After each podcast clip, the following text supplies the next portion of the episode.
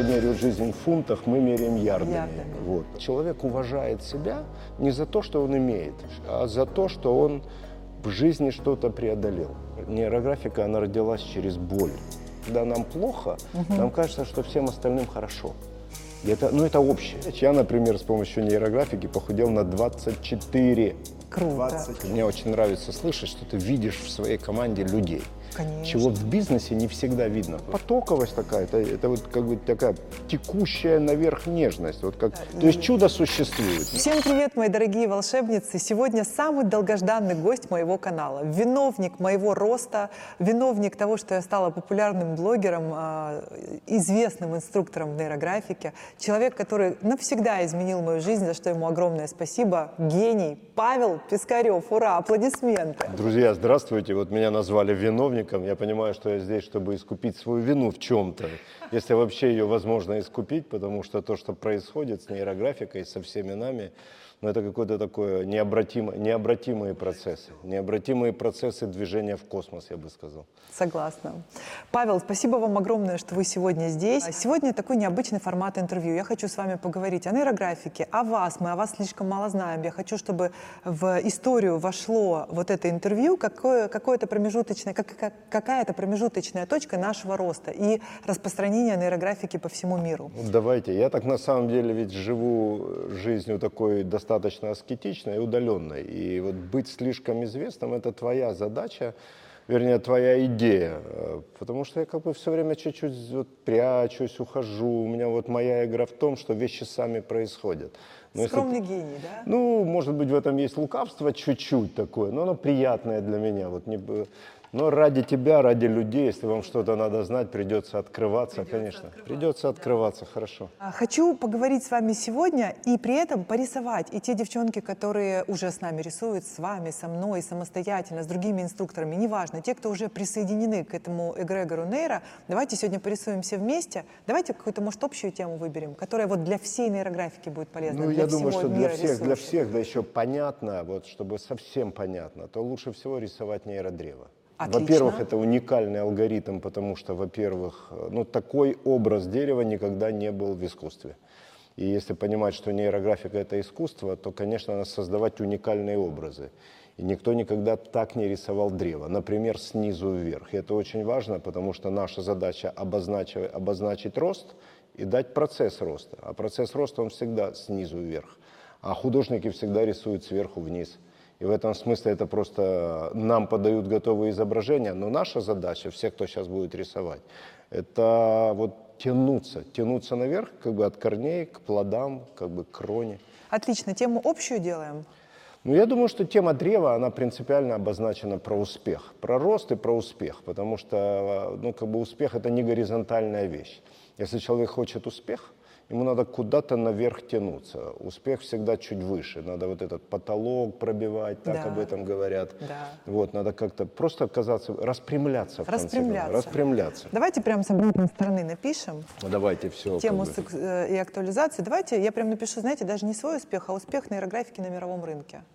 на мировом рынке. Да, прям нейрографики, как явление. Ну давайте пишем успех нейрографики, потому что для меня слово рынок э, это когда уже яблочки лежат на прилавке, а вот когда древо растет, это успех нейрографики в мире. Давайте ведь- так и напишем, но мы ведь успех- каждый про свой, каждый свое может чуть-чуть контекст обозначить. Гра- Нейрографика в мире.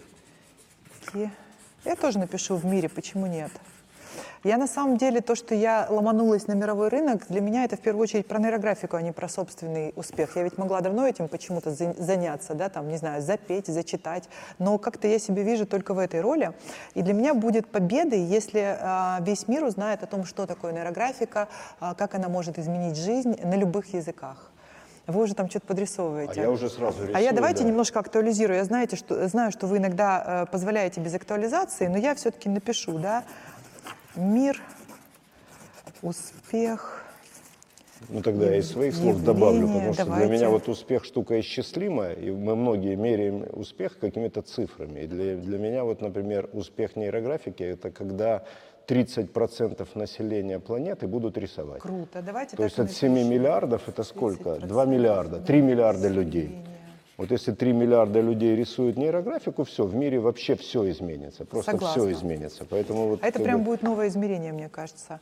Рисуют. Я не, смотрю, я тут не слишком ли много нолей? 11, 12, 15, я шучу, 9, все нормально. Миллиарды меряются девятью нолями. А мне кажется, это миллионы. Миллионы шестью нолями. Шестью, да, видите? 9 Хорошо- миллиардов. Хорошо, что вы профессор, хоть да, объяснили. да, да, да, а так бы мы вот раз и остановились. Поэтому Хорошо, хоть объяснили, не учу, сколько нулей в миллиарде. Так, эм, Я сам недавно узнал просто. А, ну, сейчас ведь жизнь кто миллиардами меряет? Там, миллиардами меряют там, космические расстояния, миллиардами меряют какие-нибудь олигархи, там, свои капиталы. И в этом смысле миллиардами начинать мерить, это как раз уже тянуться. Потому что человек живет на том уровне, на, на уровне своей меры. Если ты меряешь жизнь там, миллионами, ты будешь миллионером рано или поздно. Меряешь жизнь миллиардами, будешь рано или поздно миллиардером. Тут важно, куда этот миллиард пристроить. Вот вот мне нравится, что вы сразу мою любимую тему раскрыли, сразу начали разговаривать про Какую? миллиарды. Ну сразу, чего уж там, да? А слово красивое, ярд, Красиво, оно просто так звучит красиво. ярд. Это ведь русская, русская мера измерения. В так и- ярдах, вот а я пока, прям так и напишу. пока англосаксы меряют жизнь в фунтах, мы меряем ярдами. Ярдами. Вот, поэтому Ярд, это правда. русские меряют ярдами. А Я думаю, это прочим- хороший слоган просто. Да, да. Между прочим, кстати, миллиардеры, они так и называют. У них есть вот это вот э, сленг, как у всех. У, проф- у профессорской а, аудитории свой сленг, у, там, у, не знаю, у хипстеров свой сленг. У миллиардеров миллиард называется ярд. Это чистая правда. Но у всех ярд он ярд, у Да? русских миллиардеров, заметьте. Да, да, Вот. да. И в этом смысле, э, как-то в науке это миллиарды страниц, о боже мой. Миллиарды Да, да, да. страниц. Лучше все-таки, когда ярды каких-то более исчислимых страниц.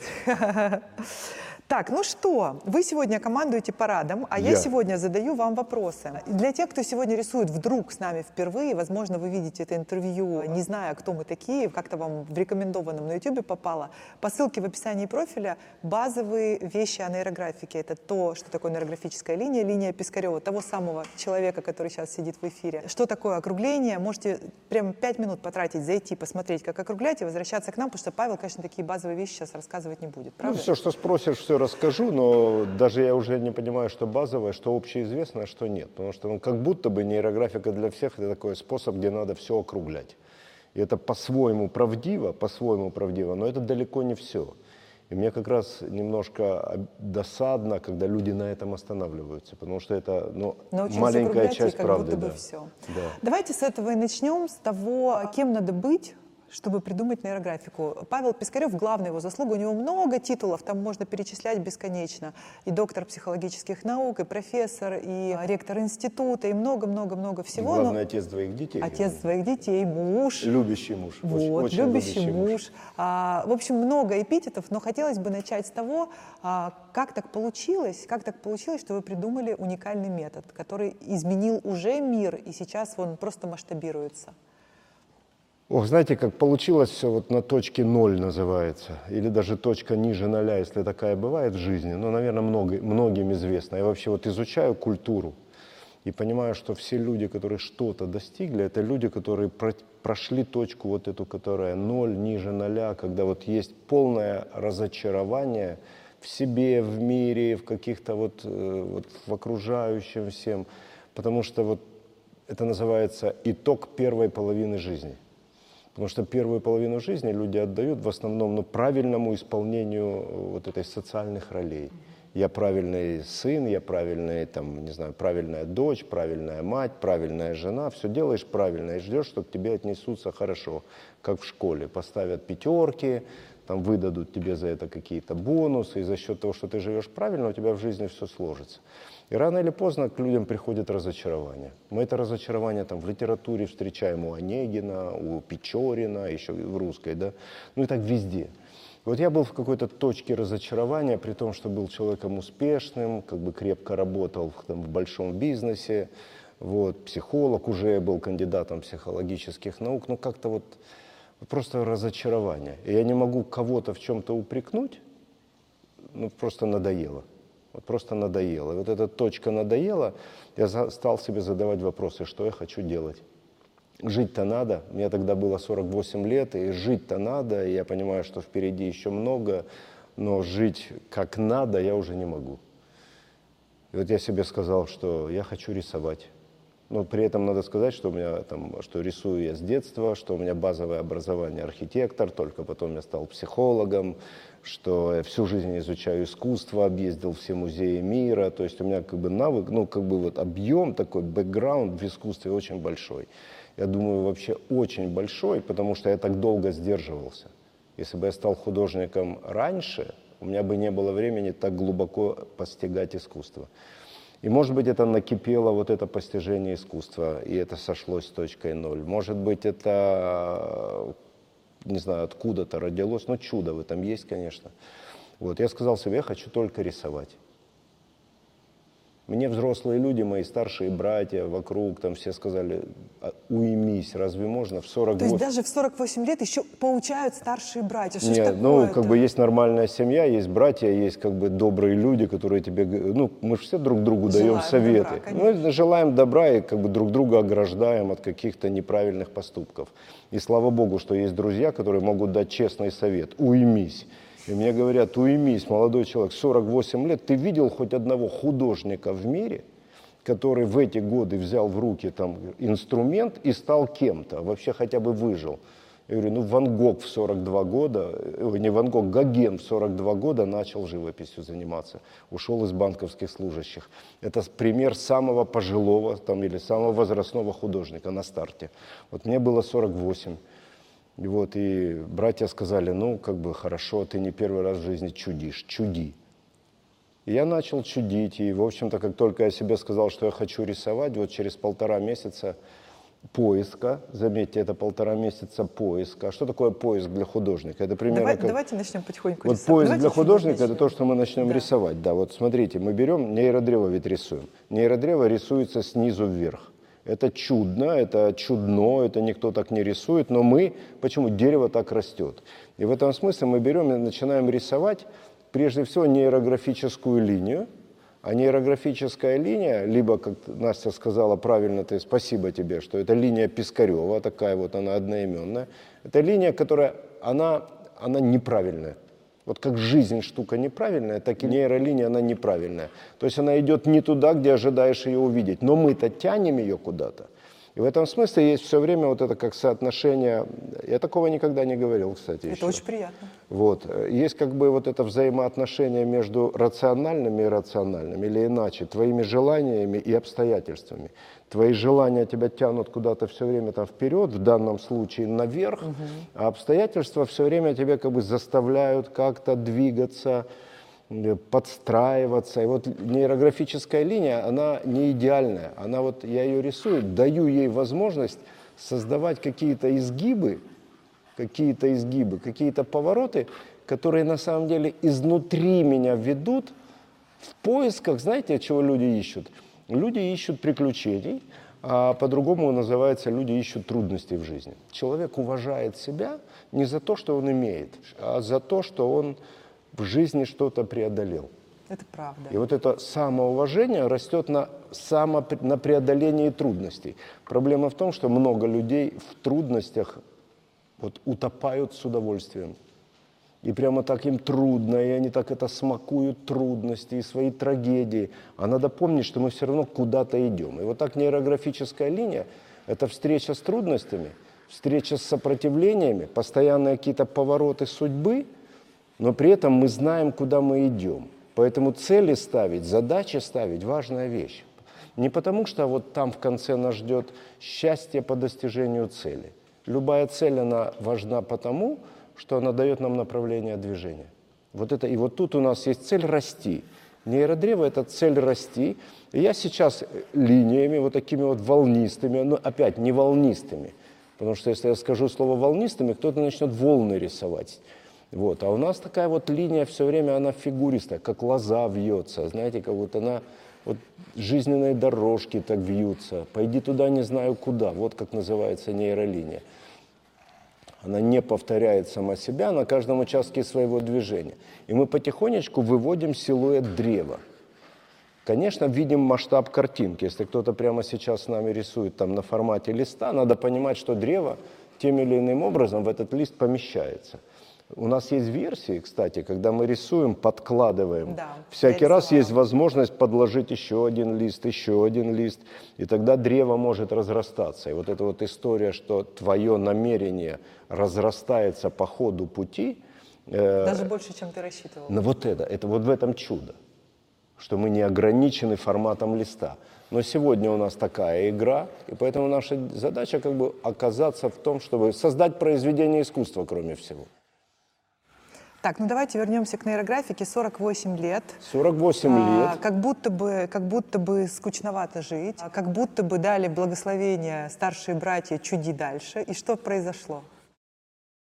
Ну, что произошло? Ну, как бы просто взял в руки маркер и начал искать вот эту линию. Понимаете, вот сейчас как бы нас кто-то смотрит, слушает, рисует с нами и думает, боже, как просто.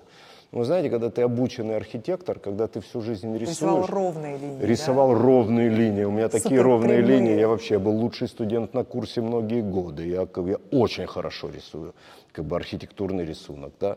И вдруг тебе надо вот это вот правильное поведение в себе изменить. Изменить. Потому что тебе вообще что-то в себе надо изменить. И вот первые полтора месяца, а может быть даже больше, это поиск вот этой линии. И поиск линии, как любой элемент в искусстве, это реально поиск, потому что ты вкладываешь в это душу. Ты сидишь и делаешь неправильно, а тебе от этого отвратительно. Опять же, если мы всегда зависим от мнения со стороны. Подходят ко мне кто-то из моих друзей, знакомых, брат, я, мы в одной студии были, говорит, боже, что ты делаешь? А, а, и вот эти, это даже не каляки-маляки, это просто, это как, э, то есть сейчас показать людям, скажут, так не бывает, иди учись у Пискарева, как правильно рисовать Как правильно нейролинии». рисовать нейрографику. То есть да. мы сейчас рисуем, и у нас мы уже знаем, как правильно рисовать. А это были совершенно странные какие-то такие импульсы, какие-то вот на уровне невроза. Но я специально погружался в этот невроз, в этот психоз в поисках какого-то пути. Ну и в принципе, когда в жизни человек путь ищет, вот не просто живет правильно, а путь начинает искать, это очень трудное положение вещей. Потому что надо найти что-то такое, что с одной стороны адекватно, то есть даст тебе возможность жить, а с другой стороны оно очень по душе.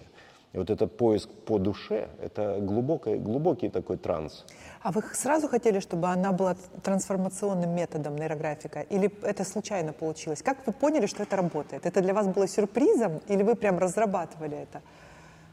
Ну, как бы надо понимать, что это совмещение двух профессий или даже двух миссий. С одной стороны, я архитектор, э, художник и всю жизнь в искусстве, с другой стороны, кандидат психологических наук из, те- из той же, ну, в то время кандидат психологических наук, и с те- с- со своим вот рвением я занимаюсь психологией, я люблю людей, я люблю психологическую науку, я люблю вот это трансформационные практики.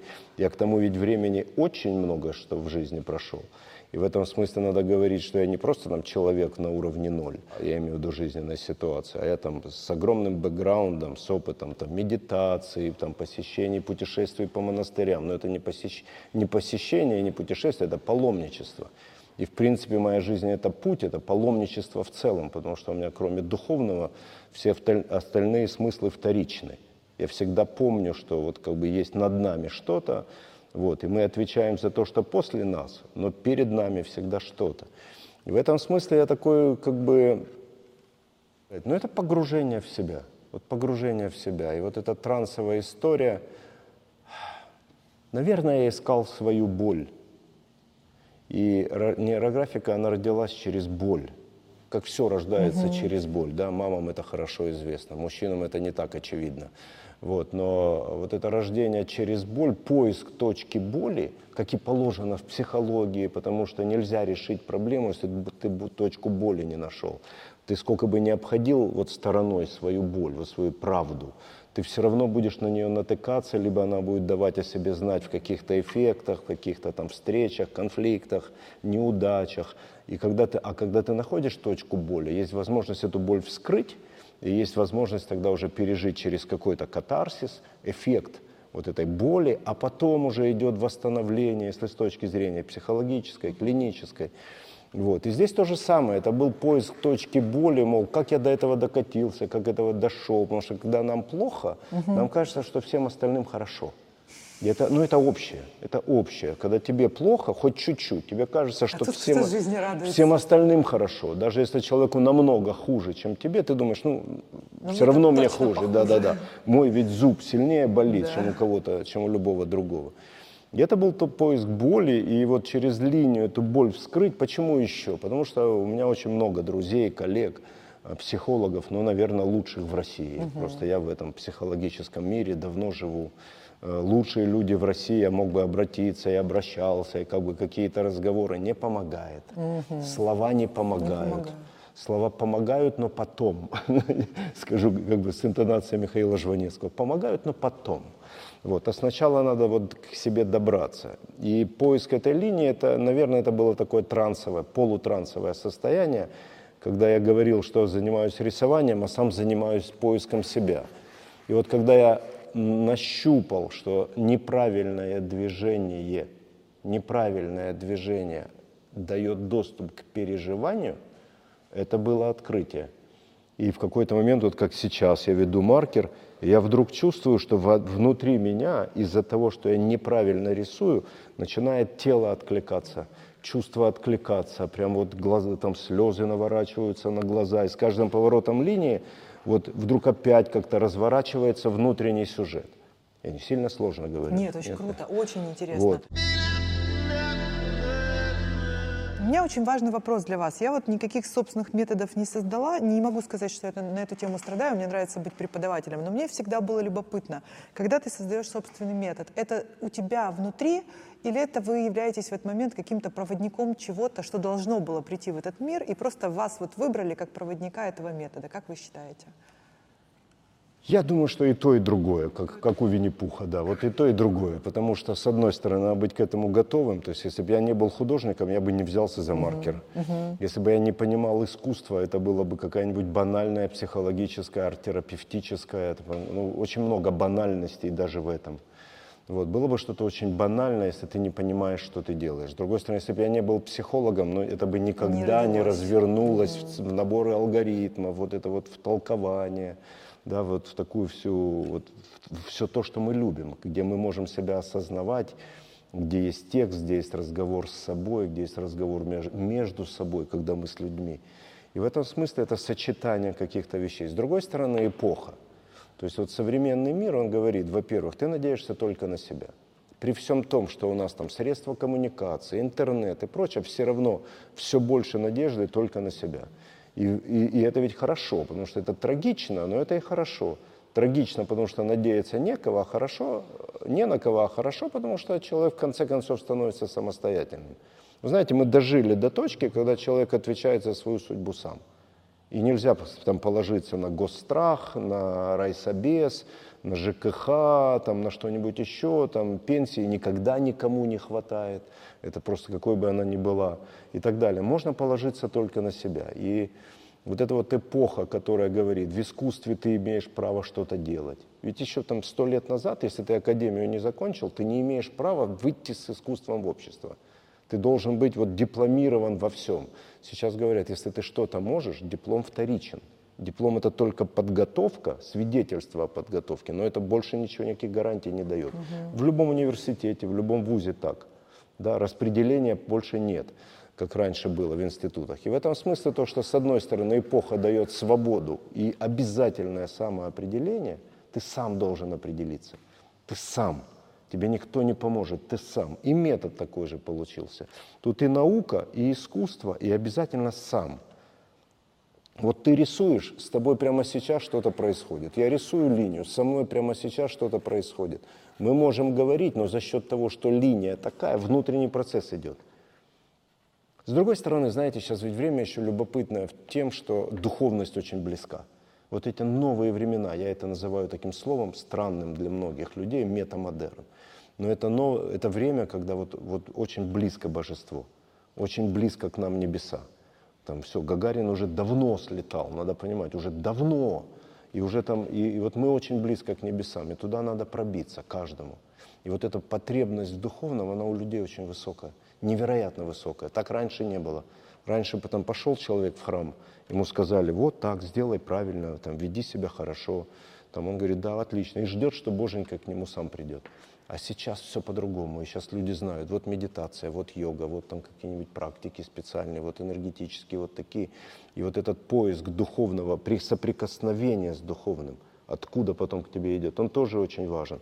И вот и в нейрографике вот это безупречно, потому что когда мы начинаем рисовать нейролинию, мы входим в это состояние. Сейчас это принято называть состояние потока. Угу. Вот когда у тебя начинает открываться, открываться, открываться, когда ты исчезаешь, эго уменьшается, а когда твое эго уменьшается, вот эта божественная часть, твоя душа, она разворачивается.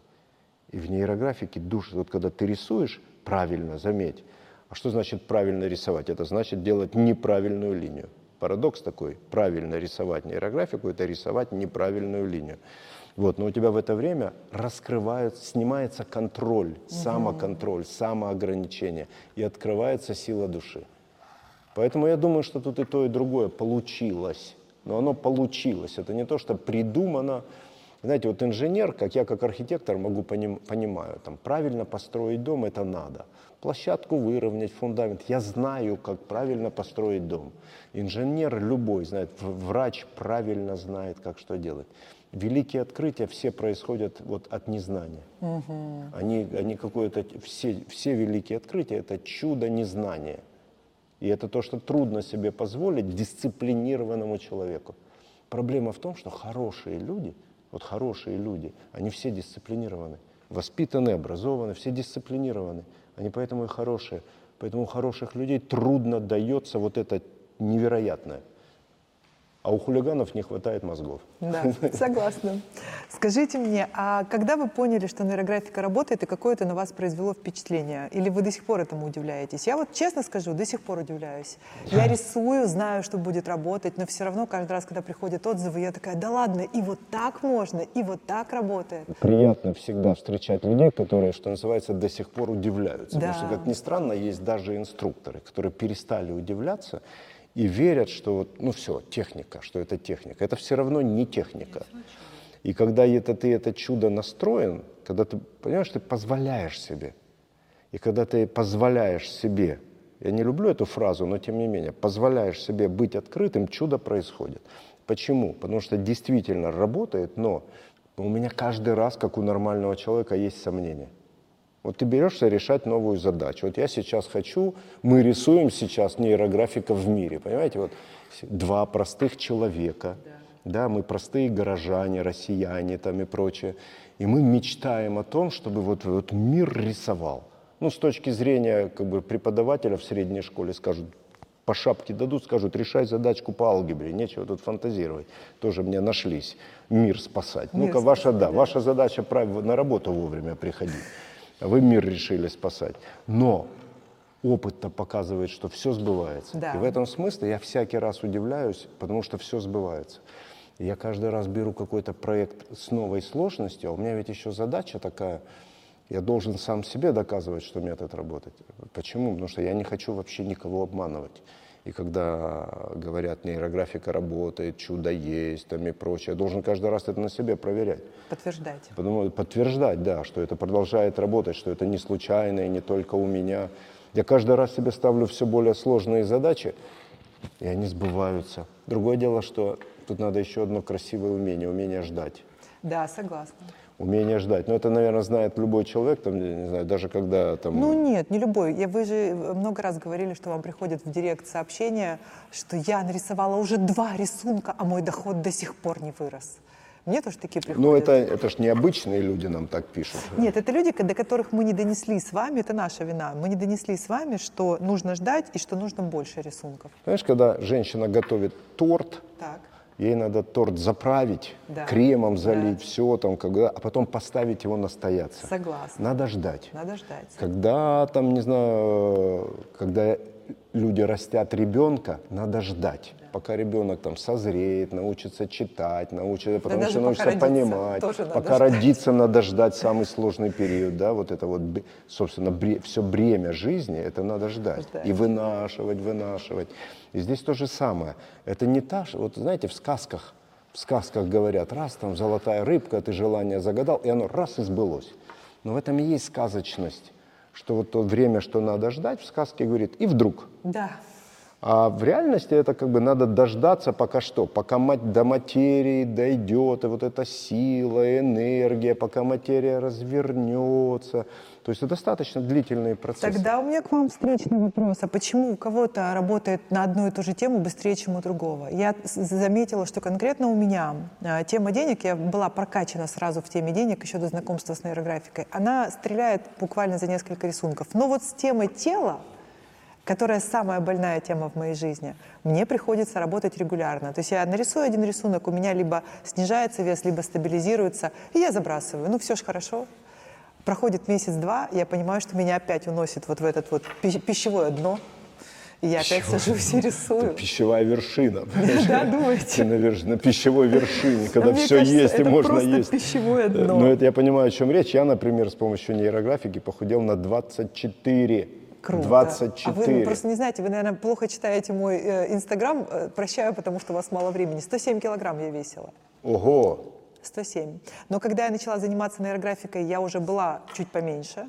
Но это впервые за 40 лет моей жизни, когда я смогла стабилизировать вес. У потому что я вот так вот летала. А, у меня размеры одежды были от S до 2XL или 3XL. Я до сих пор не отдаю Вы одежду не прошлых времен, потому так что я... пессимист, Павел. Не, я не пессимист, я, я мужчина, я ответственный человек. Я не могу два раза покупать пиджак одного размера. Э, два раза за жизнь покупать. Я все равно, потому что у меня было то же самое. Я как бы, у меня самый большой вес, там, если можно, да, 120 26 килограмм. Ну, вы мужчина повыше. Да, сейчас целом... я вешу 95. Я, я все время сбрасывал... Я, да? я все время сбрасывал. Спорт, спортом я занимался не для того, чтобы там медали брать, да, кубки, да, да, побеждать да, да, кого-то. Да, да. Только для того, чтобы худеть. С детства причем. Вот, и у меня достались и кубки, и медали, и все остальное, но мне они не нужны. Мне надо было как более-менее стройную фигуру. Вот, и стоило бросать как-то активно худеть, моментально возвращался. Две недели Ровно, это да, это. Да, да, вот сейчас я уже, ну сколько, ну, минимум 9 лет, благодаря нейрографике. Я два с половиной года, попозже. Я держу, свою, я держу свою форму, она держится.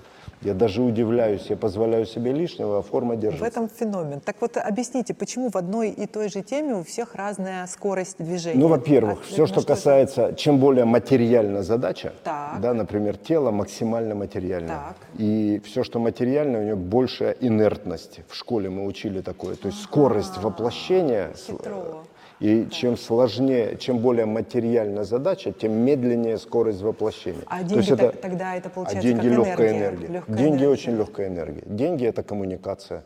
Деньги в принципе очень легкая энергия. И это раз.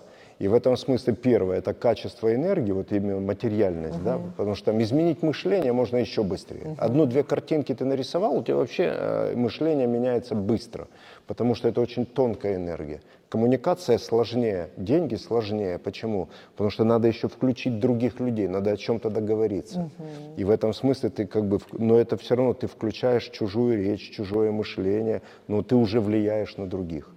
И в этом сложность с деньгами. С собой проблем меньше. С, с телом понятно, что там. Ремонт закончить, между прочим, тоже непросто. Потому, потому что, что он материальный. Абсолютно верно. Кстати, я вот этого всего не понимала. Вы сейчас мне открываете Просто Америку. физика. Это просто, просто физика. физика, согласна. Вот. А вторая причина, и она более психологическая, потому что то, что я назвал, это внешняя причина а, физический мир. А вторая причина – это уровень мотива. Вот ты сказала, что ты про деньги была прокачана. Я тоже как бы всю жизнь прилично зарабатывал, с 9 лет. С 9 лет я прилично зарабатывал. То есть там с советских времен. Угу. Мой первый бизнес в 9 лет была арт-мастерская, между прочим. То есть я открыл артист... да? артистический... Тоже интересно, да. Артистический цех, да, у меня была ага. артель. Мы мальчишками там что-то делали, красили, Круто. продавали, там, я все это организовал в советские времена, я родителям деньги Круто. сдавал, чтобы они могли себе что-нибудь купить, понимаете? Вот. Но суть в другом, когда у тебя есть энергия мотива, так это называется в психологии, энергия мотива, то этот мотив – ему надо дать какую-то точку старта, какой-то капсуль, да, или вот как в автомобиле включить зажигание, чтобы этот мотив пошел в работу. И очень много людей сидят дома, э, на работе ходят, они годами копят мотив. Мотив к богатству, мотив к, там, к стройности, мотив к счастливой жизни, мотив там, к любви, мотив к отношениям. Но нету какой-то вот этой стартовой точки, чтобы это изнутри харизматично пошло наружу. И люди ждут магнетически. Я накапливаю какое-то какое желание, какое-то накапливаю, жду, что мое накопленное желание создаст событие. Угу. А задача в том, чтобы твое желание каким-то образом пошло наружу. Но пошло никаким, то есть нельзя просто пойти и сделать выходку странную. Угу. Надо, чтобы это было как-то красиво. Надо миру поддать свое желание на блюдечке. Надо преподнести. В этом смысле искусство – это всегда способ преподнести свое мнение о жизни. Просто искусство было там в 20 веке очень ужасным, и это было мнение об ужасном. Угу. А мы вернулись к искусству, где принципиально все красиво. И вот это вот округление – это про красоту. И в этом смысле мотив отпустить наружу. А, если, а что такое мотив? Мотив – это энергия собранных нейронных связей, то есть в нашем мозге. И чем больше нейронных связей склад, связывается вокруг какой-то идеи, тем больше энергии организм вырабатывает на, на эту идею. То есть чем больше человек думает про то, что как сделать деньги, не заметь, не как мне иметь и не как, как мне создать. потратить, а как создать тем больше у него складывается энергия создать. Создать бизнес, создать предприятие, проект, что-то создать. Создать метод, опять же, вы только что говорили, полтора я, месяца да, знаешь, потратили на то, чтобы... Я, вот, вот ты сейчас говоришь, я понимаю, я, в общем-то, всегда смотрел на людей, которые создают вот что-то уникальное. Мне как мужчине всегда хотелось открыть какую-то вот эту белую землю такую, неоткрытая, mm-hmm. там, как-то, какой-то свой Магелланов пролив, да. Вот, я всегда присматривался вот в этом смысле такое слово на лидеров. Угу. Вот, не на тех, кто уже э, осваивает, угу. а на тех, кто открывает земли, пионеры, как бы пионеры новых пространств. И в этом смысле это был мой мотив, совершенно верно. С другой стороны, архитекторов учат. Архитекторов учат создавать новое. Поэтому можно сказать, что у меня есть некоторая методология, да, методология формирования нового. Все архитекторы обучены создавать уникальные проекты. Поэтому в этом я как бы скромно так ухожу из позиции, что я какой-то сверхгений. Вот. И вот этот вот развернуть мотив нейрографика позволяет. А когда у человека мотива нет, то нейрографика позволяет его начинать накапливать. накапливать. Потому что одно дело годами мечтать, а другое дело за там, 5, 5 рисунков, 10 рисунков, 30 рисунков нарисовать. Ну, 30 рисунков, 30 часов. Но если ты 30 часов потратил на то, чтобы сформировать мотив к бизнесу, то это быстрее, чем у любого олигарха. Богатые люди, предприниматели, бизнесмены – это люди, которые годами вытачивают, вынашивают идеи своего бизнеса. И если кому-то кажется, что это легко, так просто забавно, нет. И это такое же страдание, как бы только еще более сложное, чем выносить ребенка. Просто ребенка не надо думать, надо как бы, как бы беречь. Угу. А тут надо все время страдать, а что еще, а как не так, а с кем, а почему. И в этом смысле, знаете, в духовных практиках, что в христианстве, что в буддизме, везде, по-моему, говорят, что вот как бы счастье надо выстрадать. Но это страдание как бы банально предполагается как какие-то беды. Я это понимаю как вот это вот старание души, угу. Старание души, вот этой божественной части, найти свою желаемую форму. Поэтому в том числе желание должно быть очень искреннее, но настоящее. Настоящее желание и достаточное Да, потому что вот не то, что вот это, мне бы, вот еще бы мне денег. И вот люди, вот которые, про которых ты упомянула, что я нарисовала две картинки, а денег все нет. Так ты чуть-чуть пострадай, ты хотя бы 30 картинок нарисуй. И все равно это денег, кстати, просто так не даст. Потому что надо кроме этого, мы ведь говорим, что нейрографика не, не, Павел, это... это все понятно, но давайте честно иногда дает, не иногда, а практически всегда, дает такие возможности, которых раньше не было. Mm. Я это называю «открывает двери». Mm. То есть ты находишься в том же месте, в то же время, ты уже другой, потому что ты рисовал, у тебя уже другие нейронные связи, у тебя уже другой ты, но как будто бы картинка та же самая вокруг. И тут бах, открывается дверь, которая вчера была закрыта, и из нее белый свет и посыпались понимаешь, деньги. вот я сейчас на свою картинку смотрю отсюда, да. а ты оттуда. Да. И тебе кажется, что картинка вот такая. Да. Если ты изменишь положение, угол зрения, картинка окажется другой. В этом смысле, как только человек нарисовал картинку, мир изменился, картинка стала другая. Картинка не та же самая. Если ты изменил угол зрения, картинка изменилась. И поэтому мы говорим, у нас есть устойчивая фраза, я ее просто всегда двигаю прежде всего, угу. что нейрографика это метод сопровождения да, проектов. Да. И поэтому если я нарисовал, у меня картинка изменилась, я должен выйти этот мир посмотреть. Я должен с человеком как-то, я автоматически с ним по-другому говорю, угу. я автоматически, он меня другим видит, я-то привык, что меня видят вот таким угу. и воспринимают вот таким, а я вдруг говорю другие слова, вот действительно, вдруг говорю другие слова, потому что я только изменил что-то во мне, у меня слова другие. Раньше я мог прийти и сказать, возьмите меня на работу, а сейчас я прихожу и говорю, у меня есть дело. Это, мы не замечаем этого изменения, но люди-то слышат по-другому, и ты по-другому голову держишь, ты по-другому плечи разворачиваешь, ты по-другому себя несешь. И ты вот так вот, и хорошо тебе отказали, ты пошел еще нарисовал, пошел к другому человеку или к этому же и говоришь, слушайте, у меня есть дело. Но в это время ты дело думаешь, ты что-то, у тебя в это время мозг работает, у тебя фантазия работает, чувство работает, ты заводишься, ты становишься постепенно харизматичным. Почему? Потому что это энергия позитивная.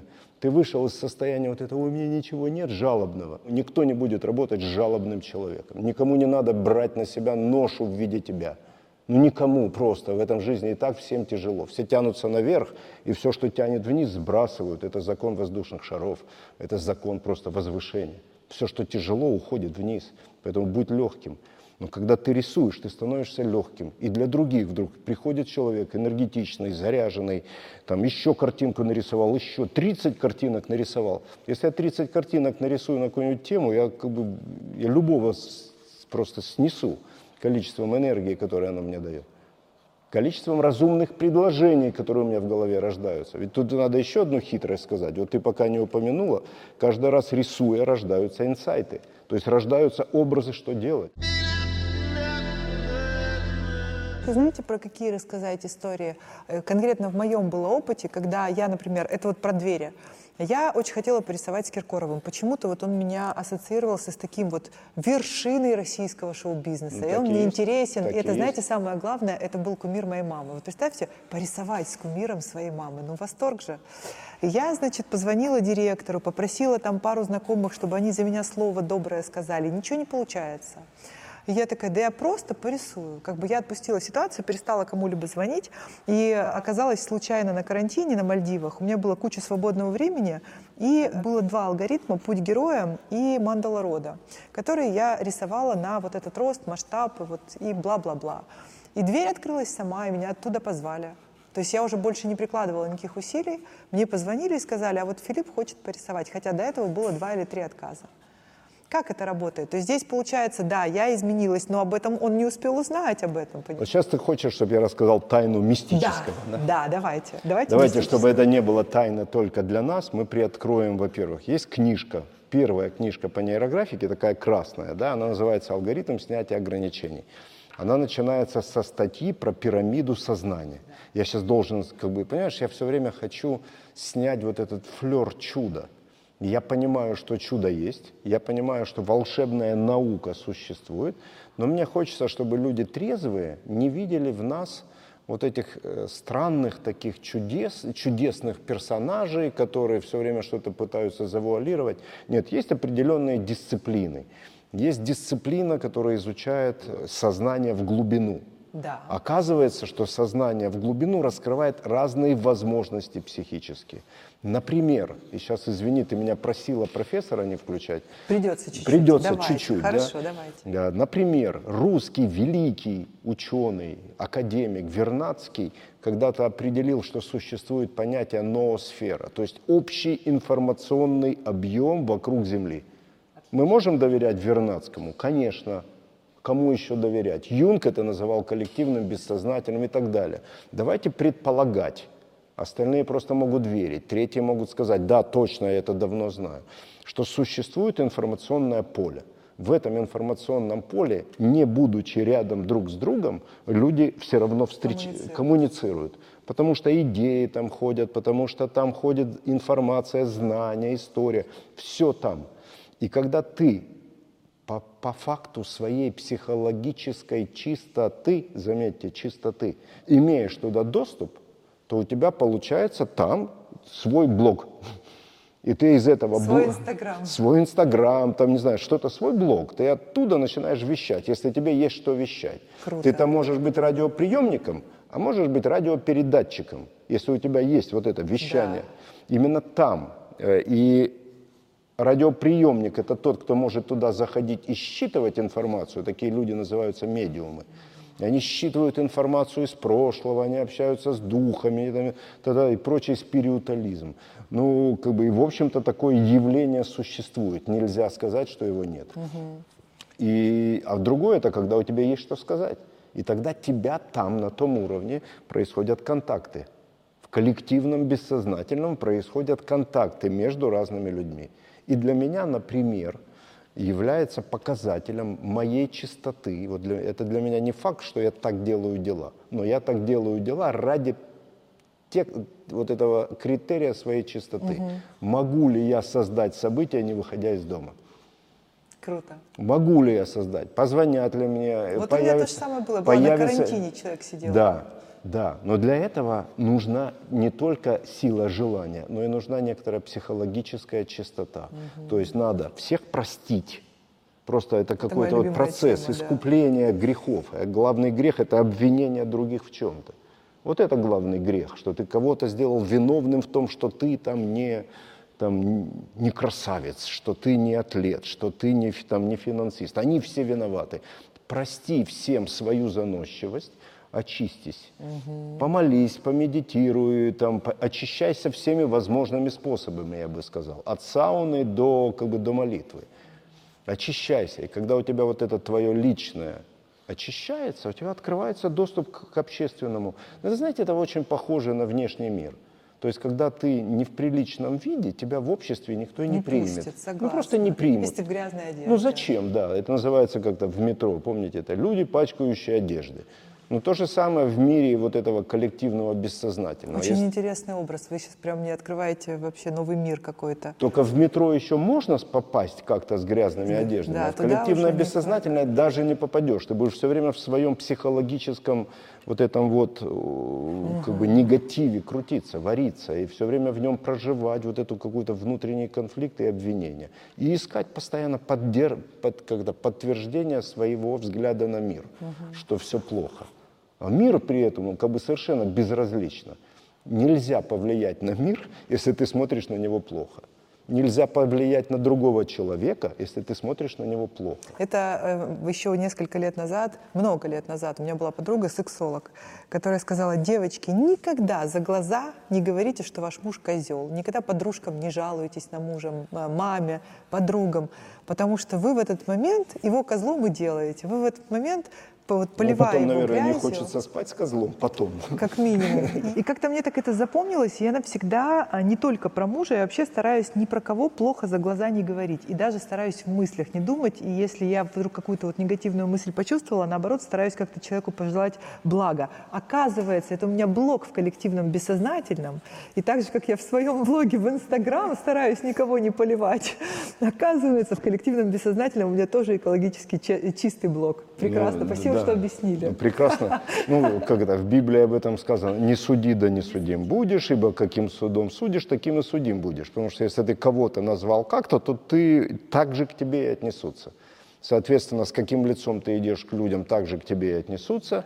Соответственно, что ты думаешь про эту жизнь, обобщая, обобщая а, так жизнь к тебе и отнесется. Поэтому береги себя от всего дурного в себе прежде всего. И как только ты это очищение ну, в каком-то смысле проходишь, они, понимаете, я вот не уверен, что можно очиститься вот до, до последнего дня. То есть все равно каждый день это искушение. Каждый день искушение, что ты начнешь бурчать. Ты открываешь холодильник, тебе там что-то не нравится, или ты заходишь домой, там что-то не так лежит, или ты кого-то встретил, и там кто-то тебе позвонил не так, не так тебе сказал, или опять же твой управдом, или там на дороге кто-то не так проехал, ты волей-неволей раз что-то ляпнул. И вот если ты себя хотя бы поймать можешь на этом, это уже, да? то ты, о, ты, у тебя хотя бы уровень осознанности. Вот что такое осознанность. Это поймать себя на том, что ты вредишь себе что ты вредишь себе, что ты живешь в режиме суицида. Ты просто вредишь себе. По ходу параллельно, а, как бы по ходу жизни, ты еще параллельно вредишь всем остальным. Лицо, пачкающее одеждой, понимаешь, как бы все. Вот этим все сказано как бы в московском метро, понимаете? Вот, поэтому надо быть лицом, которое как бы украшает жизнь.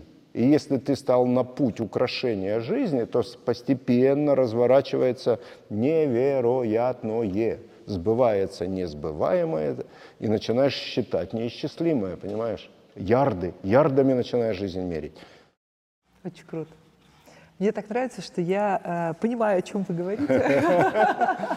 Не всегда так бывает. Иногда смотришь обучение, э, слушаешь, слушаешь, потом ловишь себя на том, что ты уже улетела мыслями, потому что ты ничего не понимаешь, отматываешь назад. И опять все понимаешь. И опять все начинаешь Просто мыслями улетаешь и ничего не понимаешь. Павел, после того, как мы с вами съездили на ретрит, кто пропустил, рассказываю предысторию, значит, мы с Павлом регулярно видимся, общаемся там на каких-то мероприятиях, событиях, что-то еще.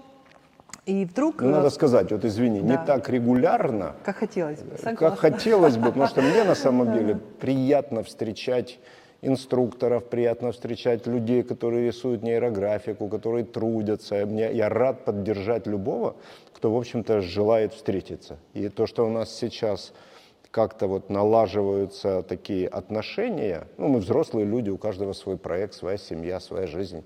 Вот. Но то, что у нас налаживаются отношения, для меня это как бы тоже знак рождения системы системы, что нейрографика, в частности, она переходит вот из состояния вот такого поиска э, как бы пространства своего алгоритм, да? в алгоритм жизни сообщества. И, и очень приятно, что ты вот такой прям показательный человек, но ты своим трудом и своим отношением э, создаешь все это.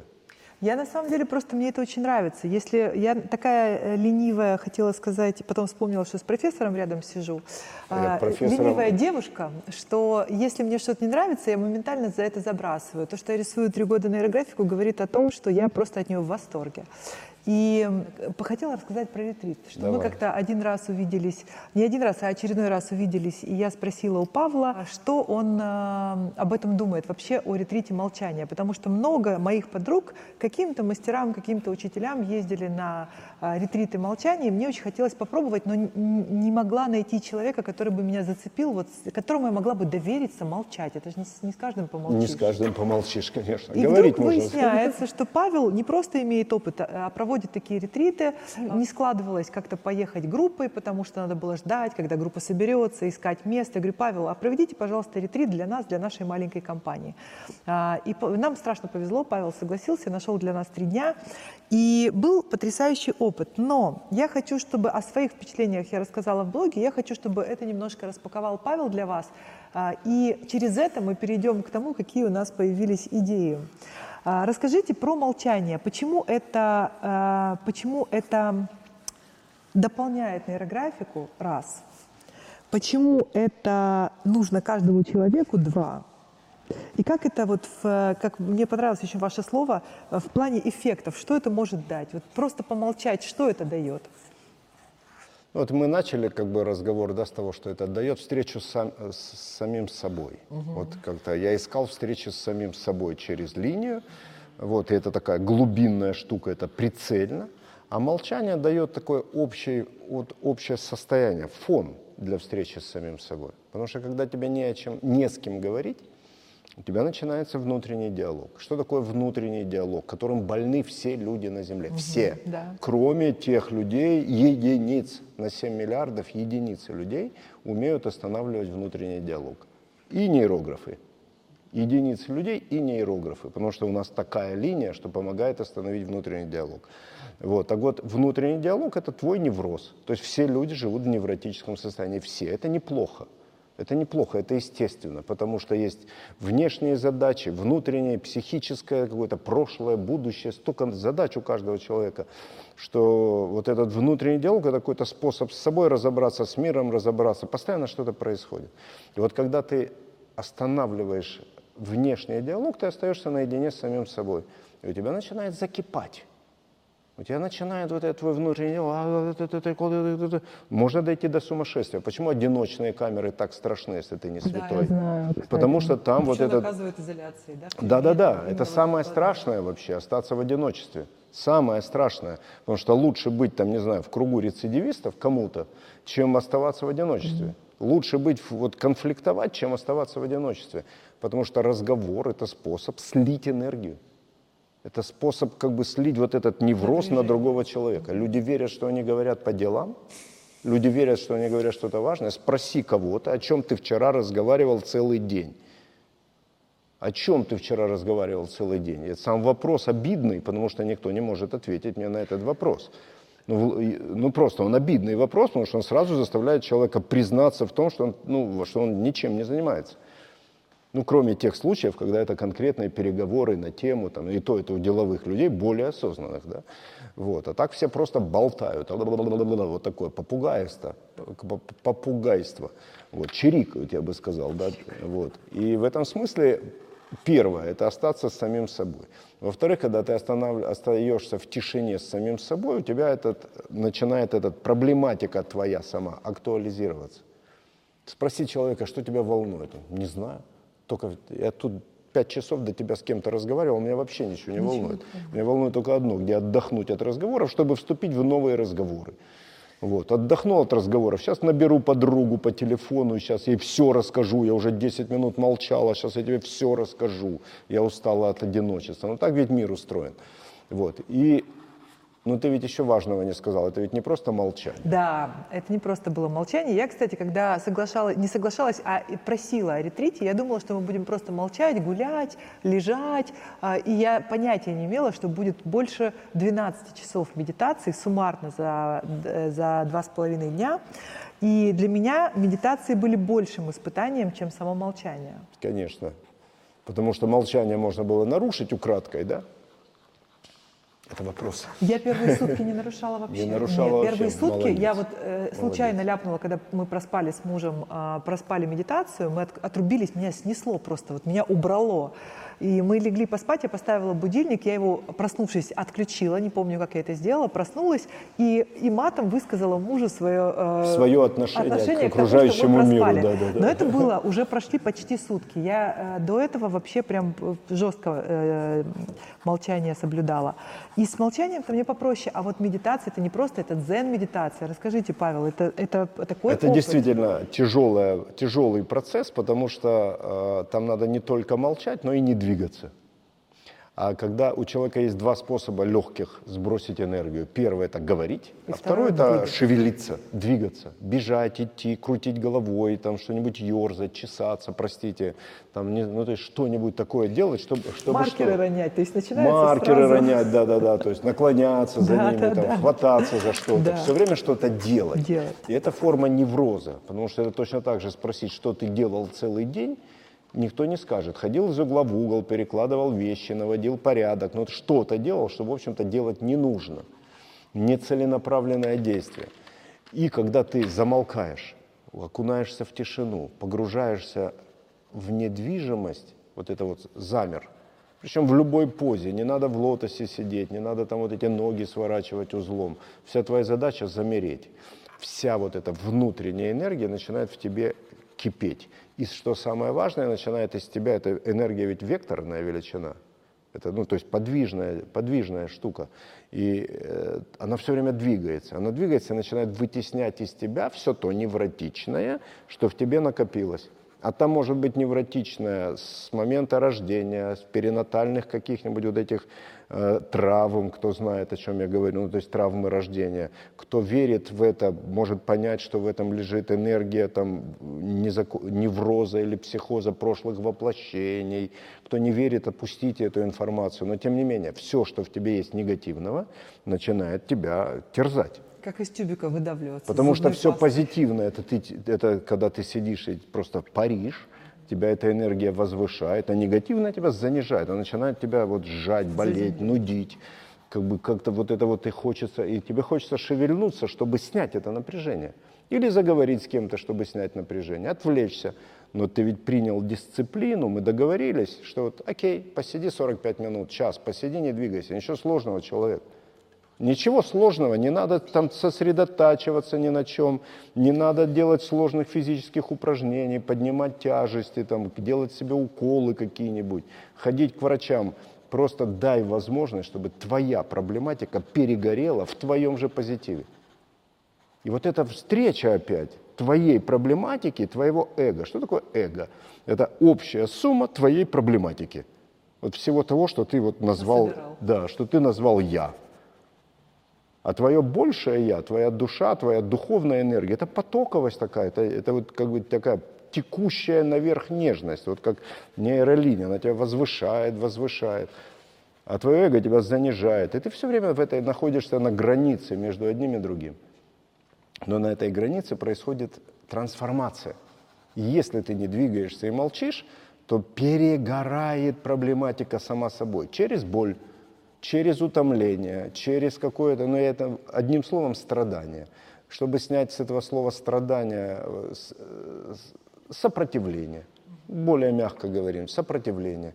Ты сидишь, выдохнул опять хорошо, дышать ведь никто не запрещает. Пока нет. Самое интересное, что страдают-то люди в медитации, когда у них вот это, знаешь, такое.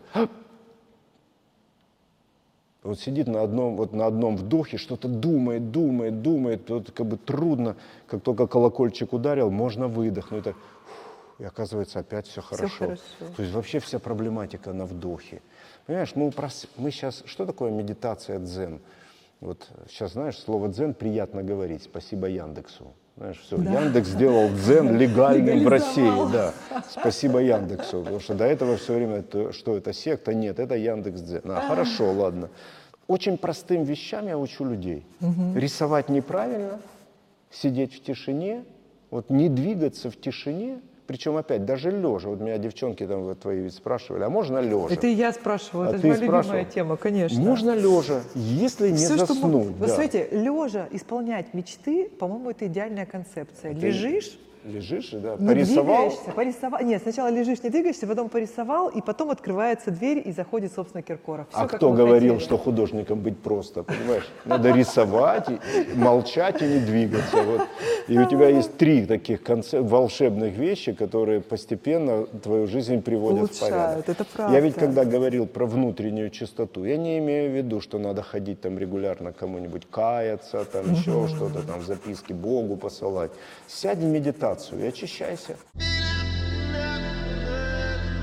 Пока у нас был маленький перерыв, Павел решил за кадром признаться мне в самом главном эффекте от нейрографики, но я попросила приберечь эту историю э, для, все-таки для камеры. Мы стопались, у нас был технический перерыв. Рассказывайте честно, как все есть. Ну, то есть ты ведь спрашиваешь, что делает человека богатым, да, Да, вот про богатство. да. И богатство это такая штука. Формальное так вот, оно исчислимо в цифрах. Да. А неформально богатство, благо Да. исчисляется в отношениях. Да. Потому что человек это отношения с самим собой и с кем-то другим. Ну и коли уж мы вышли на эту тему, мой самый первый результат в нейрографике Да. и, наверное, самый счастливый, Так.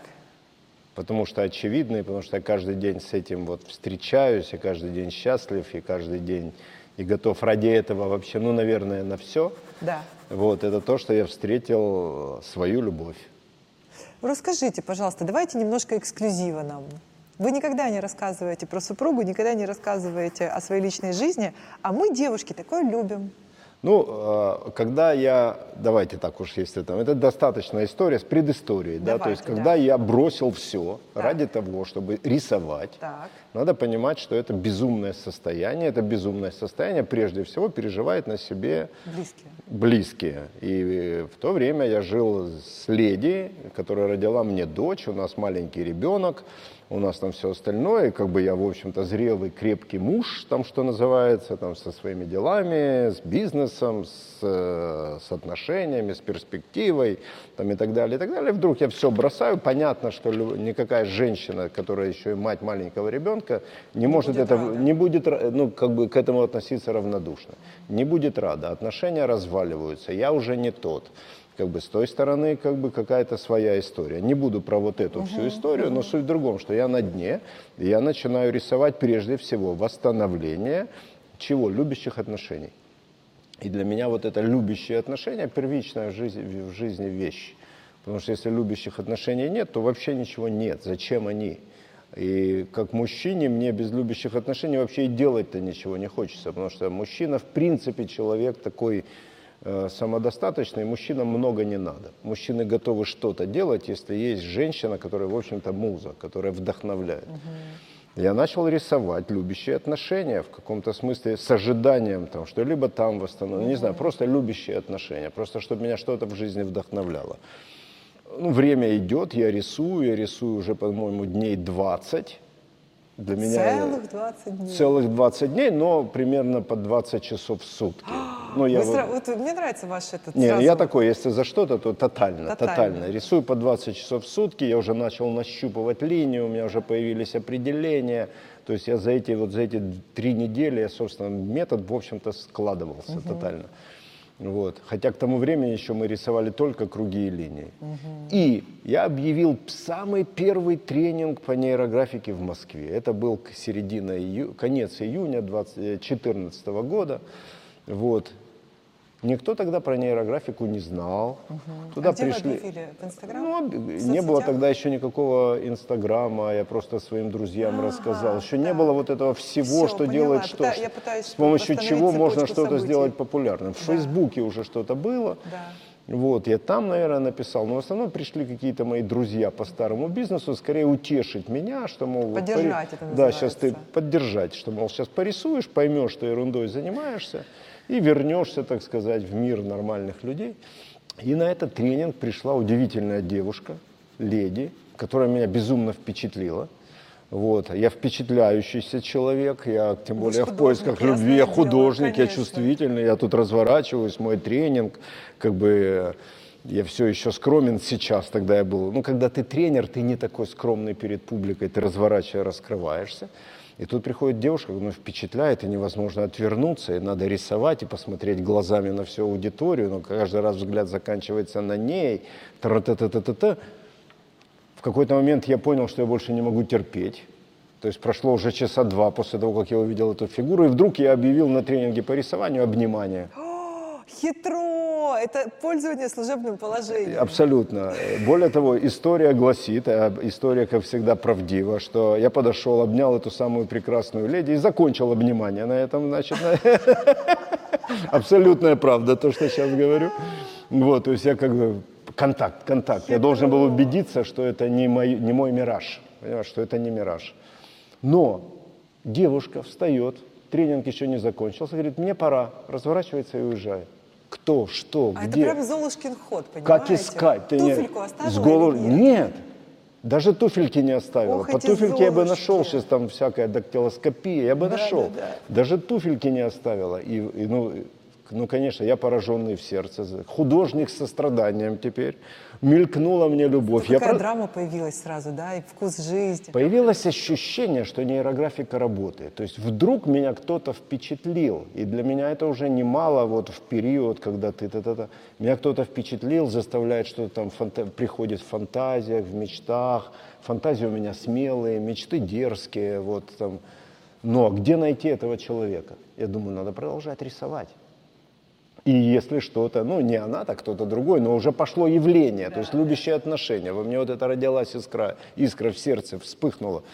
Вот, я продолжаю рисовать, продолжаю рисовать. Наступает, наверное, октябрь, на октябрь, начало октября 2014 года. Прям долго. Долго рисовать? Нет, нет, я имею в виду, что большой перерыв был. Золушка-то я она такой сбежала не- по-честному. Я думала, она так просто... А ты ду- не, не, по-честному сбежала. Во-первых, там еще история, ну это отдельная история, как она там появилась, Ага. потому что, как потом выяснилось, Золушка даже не в этой, не в России жила и вообще там на три дня оказалась в Чистое России. чудо. Абсолютное чудо было притянуто, собственно, рисованием. Но и второй раз, то есть, когда мы расстались после вот этого короткого объятия, вот после первого взгляда, я продолжаю рисовать. А потом в конце, в, в конце сентября, в начале октября в Россию приезжал такой один из моих учителей гештальт э, Клаудио Наранха. Я, конечно, поехал к нему на семинар и встречаю там эту девушку. И более того, она оказалась ко мне благосклонна, она позволила мне рядом с ней сесть. Опознал, я даже не понимаю, где-то я вас видел. Он говорит, да-да, где-то видел, где-то видел. Я понимаю, что это вот чудо происходит, а я даже не могу вспомнить на самом деле. Но жмусь уже. Просто вот, юк- ёкнуло второй раз, да? Второй раз, и я уже прижимаюсь. То есть уже не просто вот обняться и разбирать, а уже надо прижиматься и захватывать. Уже начинается вот этот Пора вот, уже, да? да-да-да, такой драйв пирата. Надо как бы брать на Драйв абордаж. пирата, я это запомнила. Надо брать на абордаж, пока опять не исчезла. Абордажа тоже не получилось. но остались координаты в пространстве. Уже хорошо. Да, и уже третья Карта встреча.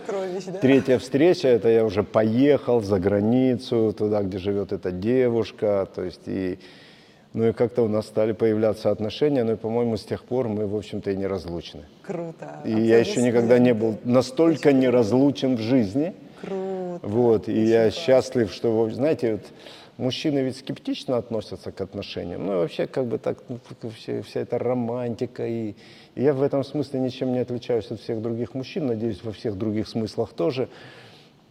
А вот тут как-то я стал романтичный.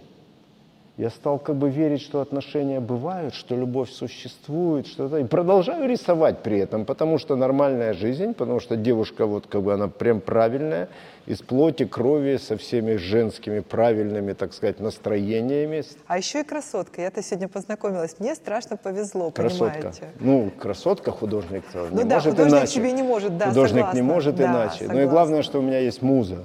Потому что, э, знаете, вот давно можно остановиться, и давно можно ничего не хотеть. И А вот не- женщина Понимаешь, вот мы сейчас рисуем да. нейрографику в мире, и эти- мне это не надо. Так мне надо, я вас за этим позвала. Спасать человечество мне не надо, но мне надо впечатлять свою, Свою женщину. женщину. Конечно. Каждый раз её завоевывать Конечно, заново. чтобы я пришел такой, где был, Спасал мир. спасал мир. Она такая, придумал же, ну Иди ладно. борща. Романтично, романтично ответил, ладно, Очень заходи, круто, да. Если ты не мир спасал, а где-нибудь в гараже ошивался, как бы, иди где был. А так, ну мир спасал. Ну понятно, девушке тоже хорошо. С кем живешь? Со спасателем мира. Нормально все. Слушайте, это очень круто. Во-первых, что вам ничего человеческое не чуждо. Во-вторых, что вы а, сразу же, мне кажется, нейрографика вам и подарила э, вашу любовь. И круто, что это так быстро сработало и сейчас является доказательством того, что это, что это работает, что это не какая-то случайная история. И обнадежили сейчас очень много людей, я думаю. Ну, так-то прав- правдиво, если совсем правдиво, возвращаюсь в роль психолога. А, так, давайте. Знаете, самая сложная вещь в психологии, это когда приходят к психологу и говорят, вот, хочу мужа. Почему сложная? Потому что психолог всегда обязан вернуть человека к самому себе и сказать, ты можешь хотеть все, что угодно, что от тебя зависит. Но влиять на другого человека, Человека? это негуманно, это Не неверно, это мало действует, это, это даже наоборот. И в этом смысле как бы я никогда не, ну, не, не брался за такие задачи. Это просто ну, нереально. Я могу подготовить человека к чему угодно, но только не к тому, чтобы кого-то завоевать. Вот. Просто не хочу портить себе, что называется, судьбу, карму и так далее. В нейрографике уже множество случаев, когда люди находят себе пару. Вот множество. Вот рисуют, рисуют, рисуют. Причем чем более вменяемый человек, вот знаете, не, истери- не, не- истерически хочу пару, вот просто что Да. вот «А, дайте мне. А вот как бы серьезно настраиваются на то, что хочу отношения, там, готовы меняться к тому, чтобы быть готовы к отношениям, к семье, к какому-то вот возрождению семьи. Очень частая проблема – это возрождение Да. семьи, когда семьи, пара есть, а семьи нет. И вот эта вот история как бы возрождения, история, когда все начинает как бы оживать, расцветать, она здесь ну, тотальная везде. Еще много случаев, кстати. И я, вот этим я отдельно как-то горжусь, это что есть ну, много случаев, я могу вспомнить как минимум десяток, когда появились дети, которых не ждали. Да. Когда уже отчаялись очень люди ждать, отзывов, да. Очень много, это правда. У нас на выпускном специалиста были три беременных девушки. Вы заметили? Вот сейчас, несколько дней назад, Ну, трое. Но я не знаю их истории. А я поэтому- просто, они же подходят фотографироваться и на ушко сообщают, а я полгода не могла, а я пять лет не могла, а я там столько-то лет, а вот у меня третий месяц, а вот у меня там э, пятый месяц. У нас есть пару инструкторов, которые, ну, просто вот, ну, Не-не, не это знаю, мне, мне каждый раз посылают какие-то письма, меня благодарят, я немножко неловко себя чувствую, я в этом не участвовал. Вот, А но... В честь меня назвали уже двое детей, представляете? Анастасия, серьезно. Могли бы назвать Павлом, но родились девчонки. Есть такое женское имя Павла. Павла, кстати, очень Поэтому можешь, красивая. да. Очень красивая. Нет, назвали Анастасиями. Ну, Мне хорошо. страшно приятно. Да, это в этом смысле согласна, что нейрографика работает мега круто. То и... есть чудо существует, но да. механизмы чуда существуют, а чудо заложено в самом человеке. Вот это я помню лично всегда, поэтому, с одной стороны, нейрографика – божественный метод, он божественный на уровне там, контакта с, там, с духом и все остальное. С другой стороны, это все-таки способ прикоснуться к божественному в себе. Вот наладить этот мостик между божественным внутри, то, что называется душой, и великим духом, который правит миром, а, вот наладить этот мост. Божественное внутреннее, божественное внешнее. И все остальное это просто слои пирога. То, что мы сейчас делаем, вот я себя, вот я рисую сейчас, а у меня параллельно, вот я могу сознаться, у меня сейчас параллельно и такое дерево цветастое прямо получается, плодов много, я знаю, ты вот уже за цвет взялась, я монохром такой рисую, я себя начинаю спрашивать, что означают вот эти ветви. У меня мерещатся музеи. Да, У меня мерещится круто. музей и фигура какого-то международного куратора искусства. Шикарно. Такого богатого, Роскошно. серьезного. Вот. Давайте, кстати, загадать под, встречу, подойдем, загад, подойдем. загадать встречу с большим куратором. Давайте, конечно. Давайте подойдем к теме бизнеса, потому что вы в прошлом бизнес-тренеры, потому что у нас на ретрите, вот какой результат был после ретрита моментальный?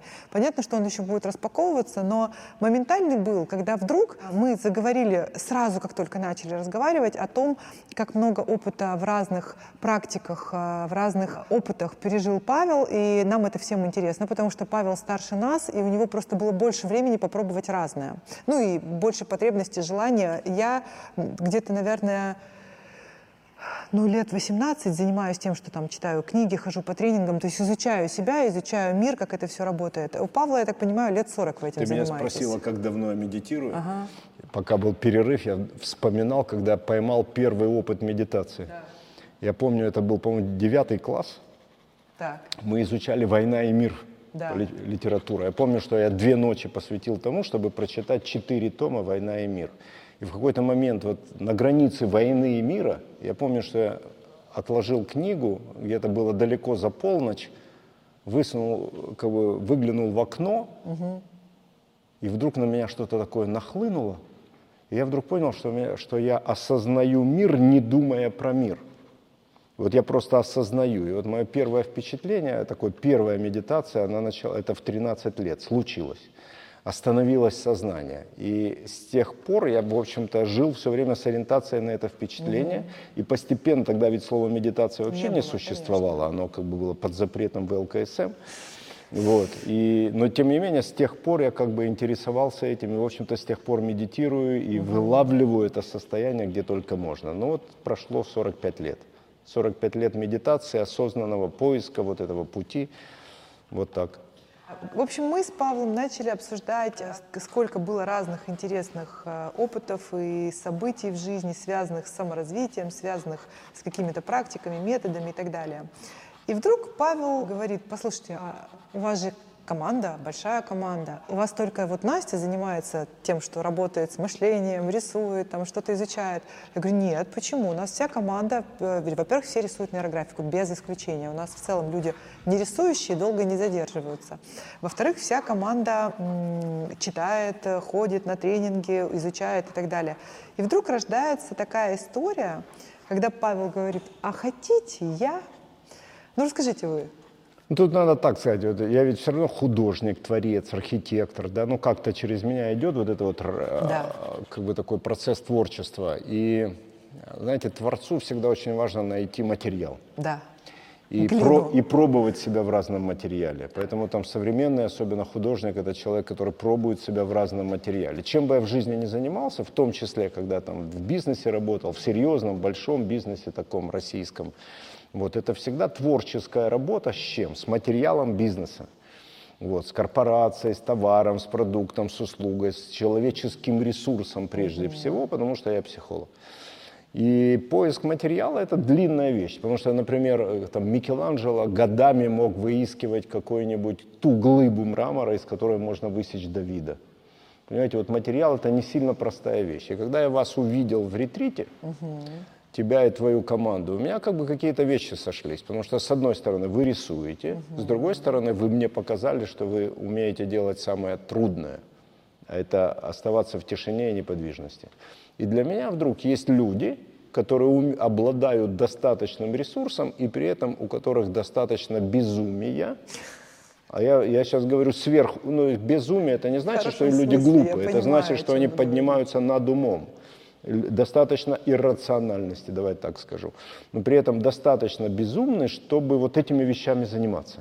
Потому что он как бы трезвый человек современный, он как механизм. Он должен быть заведен, шестеренки должны двигаться. А тут вдруг надо остановить время. Надо дать этому возможность заведенному механизму остановиться. Но по моей логике, как я знаю мир, эти вещи работают. И тогда у меня родилось предложение вам, как, не знаю, извини, это звучит, может быть, не очень хорошо, но как к некому удивительному материалу, из которого можно сделать что? Не, нам это приятно, что мы материал э, достойный руки Ну, в, в мастера. хорошем смысле слова, да, Очень материал, круто. Мы бы потому что, ну, хотели как, бы, стать, как э, будто бы о людях так говорить не принято. Да, ну, вы прекращаете. Мы говорим о проекте, мы говорим не о людях. Да, и у меня, э, как бы, как у человека, который много лет работал в бизнесе, знаешь, что я в бизнесе не получил? Так. И почему было выгорание? Так. Потому что в системном бизнесе невозможно встретить команду мечты. А я мечтал всегда найти людей, которые занимаются бизнесом серьезно, то есть, ну, как бы на результат, у которых нет границ в масштабах, которые хотят сделать что-то невозможное. Ну, то есть вот это художественно-творческое, превратить бизнес в творчество. У меня даже есть такой проект программы, который называется МБТ, мас- мастер бизнес творчества. Не мастер бизнес администрейшн, там MBA, а, а А МБТ, мастер бизнес творчества. Вот. И проект программы такой существует, и я его вынашиваю, потому что хорошее творчество это когда ты вот проект вынашиваешь. Ну, вот как э, ждешь, когда случится. И я увидел, что с вами такое возможно. И для меня воплотить, создать программу и воплотить ее, до- дожать до результатов, команда мечты, я так для себя это называю, ты, может быть, впервые это слышишь. А Вот. мне нравится такое название. Ну, потому что мы ведь про мечту. Конечно. Потому что мечта обычного человека это вдруг из никого стать кем-то, да, там гадкий утенок превращается в лебедя, там и прочее, и прочее. На любом уровне это ведь называется. Если ты начинаешь с нуля, а потом вдруг становишься миллиардером, мы сегодня про ярды говорим, Да.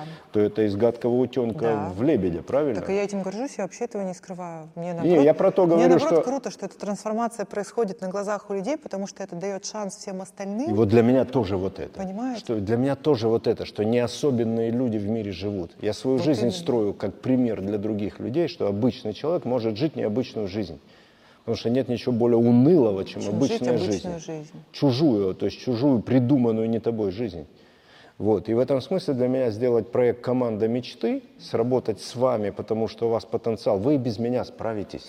Но вы Вот я- знаете, вот мы понимаешь, хотим этот путь пройти интересно, мы хотим с вот- приключениями. Вот, я тоже понимаю. Вот Не я хочется гонки за каким-то результатом без кайфа на пути. Я вот знаешь, я себя спрашиваю, что меня в это влечет. Так. Там жажда как-нибудь там заработать с вами, ну мне вы хватает. Ну да, мне хватает выше крыши. Я вам нужен. Нужны. Принципиально, не, не- принципиально вы нужны, без меня справитесь. Не перебивай сейчас профессора.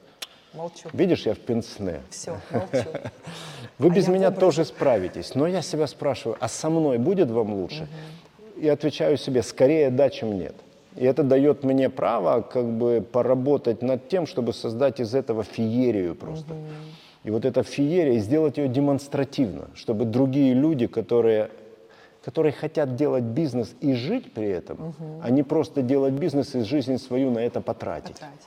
И мне хочется сделать пример, сделать фильм, сделать книгу на эту тему, что вот команда мечты возможно, что творчество в бизнесе возможно, что иррациональные способы возможно, что людям надо все человеческое, и тогда, то есть людям нужны инструменты человечности, и тогда бизнес, как человекообразная сфера, она тоже возможна.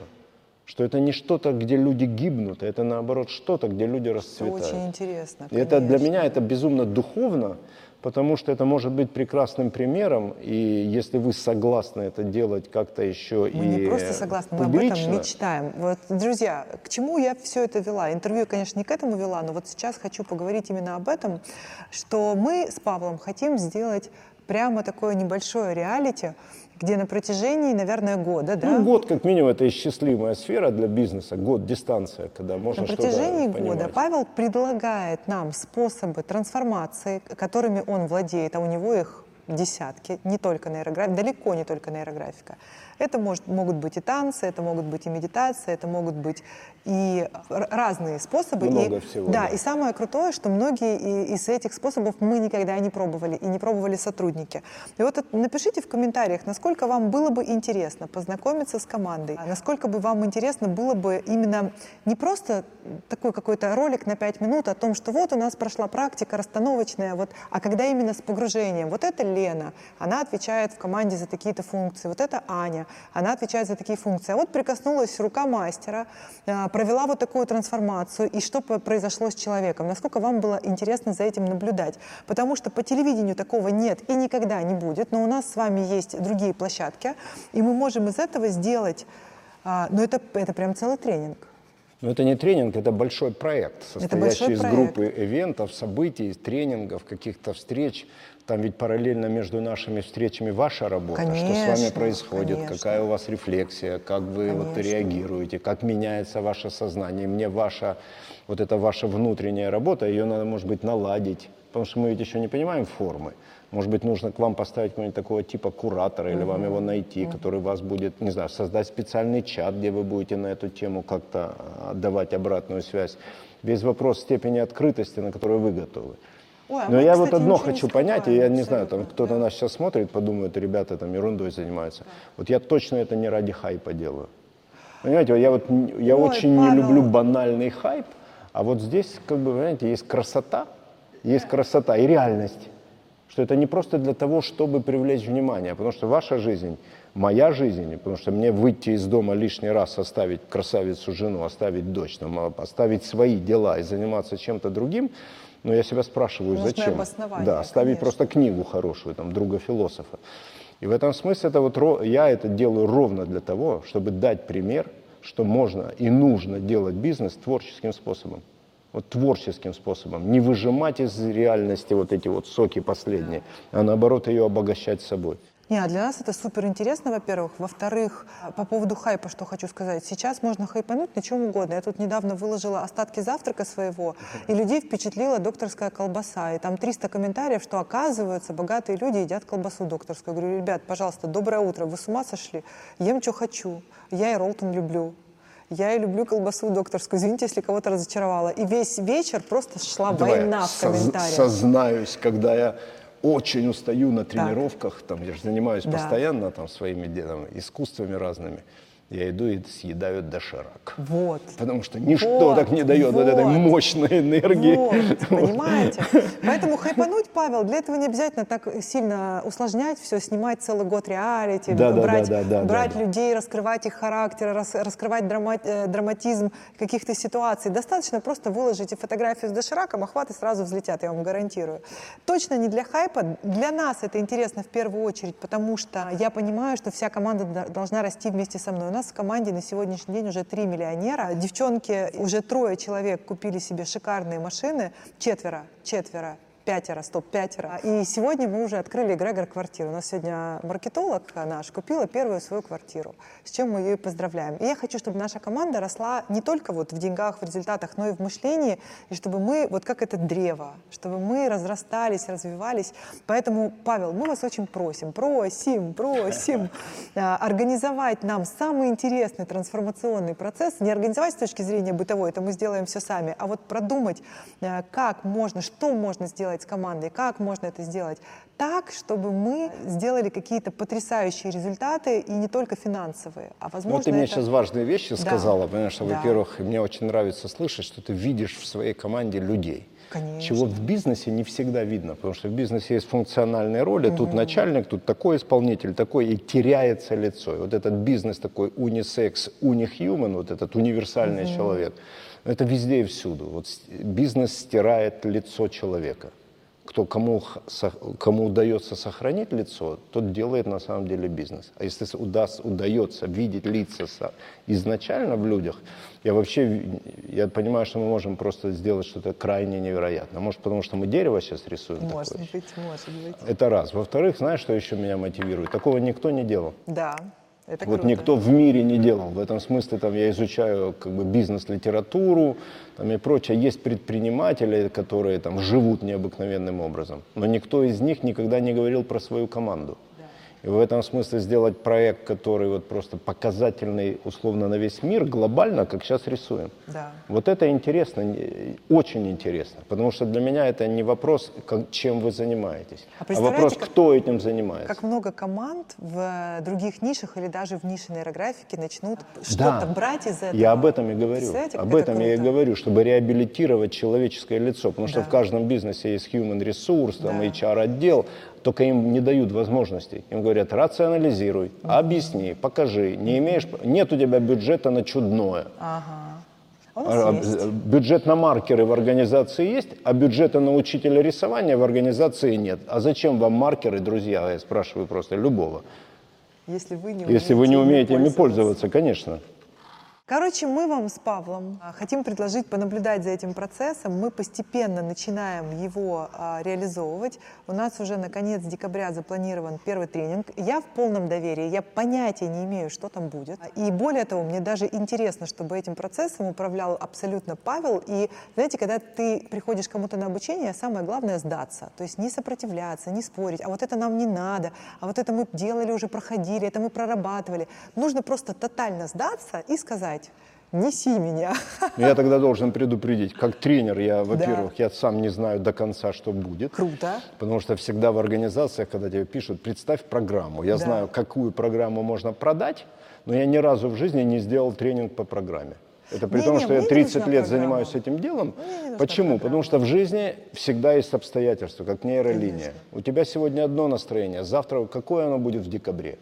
Что Не-не, тебе, мне как ты будешь не реагировать в декабре? Не знаю. Поэтому надо всегда, когда идешь в такой процесс, понимать, что ты открываешь себя. Вот как мы рисуем, то же Да. самое. В этом смысле честное рисование, честная программа. Не, а потом вы посмотрите на команду, и, возможно, у вас придут какие-то другие идеи, чем, чем были, были вчера. Вчера думал том сделать числе. одно, В том числе. Но знаешь, я вот правда, я посмотрел на команду, люди умеют сидеть. Уже и даже хорошо. кому было трудно, даже кому было трудно, Да это всем было всегда трудно. видно, у меня опыта достаточно, всегда видно, ш- трудно отдается медитация, то есть человек там перегружен, там еще кто-то невротичен, кто-то так, кто... Я это все вижу по-своему, да, но я вижу, что все равно все стараются. Да. И вот это вот стремление, старание, это невероятное уважение вызывает. И вот это вот то, что человек способен стараться выполнить простое задание, больше ничего не нужно ведь. Ведь принципиально больше ничего не нужно. Круто. А дальше уже вопрос, как бы, какие задания, в какую тему развивают. И вот я начал фразу с того, что ты видишь в людях, э, вот в команде людей, то есть у всех есть функция, у всех есть, э, но при этом есть характер, и этот характер не должен быть повержен во имя дела, там, подчинить себя, а наоборот. Ну, для меня это, это то, как я строю команду свою в институте. И мне хочется, как с нейрографикой, про- убедиться, что такое строительство команды дает как бы вот этот невероятный глобальный успех. Круто. Павел, спасибо вам огромное за это потрясающее интервью. Я надеюсь, что э, их будет несколько. Я думаю, что мы, знаете, как сделаем? Мы будем снимать реалити, сделаем э, на YouTube под это отдельный подкаст, какой-то каталог, где мы будем выкладывать видео. И это прям будут большие, глубокие видео со смыслами, с интервью сотрудниками, с раскрытием их каких-то характеров, чтобы вы могли узнать где-то себя, где-то своих сотрудников, могли понять, как вы влияете на результат команды, как команда влияет на ваш рост. И После каждого такого подкаста мы будем что-то с Павлом доснимать, договаривать, доделать, потому что разговаривать с умным человеком можно бесконечно. Что скажете аудитории нашей? Ну, уже надо Рисующий. промолчать. Но скажу, что но сейчас ведь у нас как бы публично складывается вещь, мы ведь еще не пожали друг другу руки. Нет, а сейчас теперь мы уже объявили всему миру. Мы То есть можем, да, подписать сейчас. Прямо на дереве, прямо на дереве подписать контракт, что нейрографика выходит на весь мир, и мы этому поспособствуем. Ну что, это вызов, знаешь, красивая вещь, недавно только узнал. С греческого языка много ведь слов в русском языке, в Библии, да, на- в русскоязычной Библии переведено с, Греции, из греческого, что в, в греческом языке слово «красота» и слово «вызов» однокоренные. Красота и вызов. То есть красота – это вызов, вызов – это красота. Поэтому то, что сейчас происходит, это красота, это вызов. Вот, я думаю, что глядя на любимого человека, что вызов можно принять. Вот. Мы обещаем сильно его не, не истощать, ресурсы, моральные ресурсы не истощать. У нас только все в удовольствие. Хотим, Но делаем. это принципиально. Ну, Искусство. Красота это вообще это доступ к наслаждению. Красота это доступ к наслаждению, и в этом вызов. Потому что наслаждение это самый большой запрет везде и всюду. И все как будто бы надо делать без оного. Ради, но без оного. Вот мы как раз про наслаждение. Поэтому, Круто. ну что, тогда надо что, Спасибо. руки По пожать? рукам. Деловой разговор, ух ты. Фу, реалити-шоу. Начинается реалити-шоу. Начинается реалити-шоу. Ну ладно. Ну что, вызов принят. Вызов Чу-чу-чу-чу, меня прям под, подштыривает. Да-да-да-да-да. Ну, я дерево, кстати, это мощное нарисовал. Да. Дерево мощное нарисовал, плодов полно. Обычно я скромнее в плодах, а, и мне больше нравится вот это вот ветвь, рост какой-то. А тут столько всего. Так что с точки зрения нейрографика в мир, Принесет много плодов. ну, ожидаем, ожидаем. Спасибо вам большое. Спасибо большое, Настя, спасибо. Ребята, все, кто нас смотрит, слушает, я впервые попал в такую ситуацию, Настя, вызов такой честный, придется отвечать. Поехали.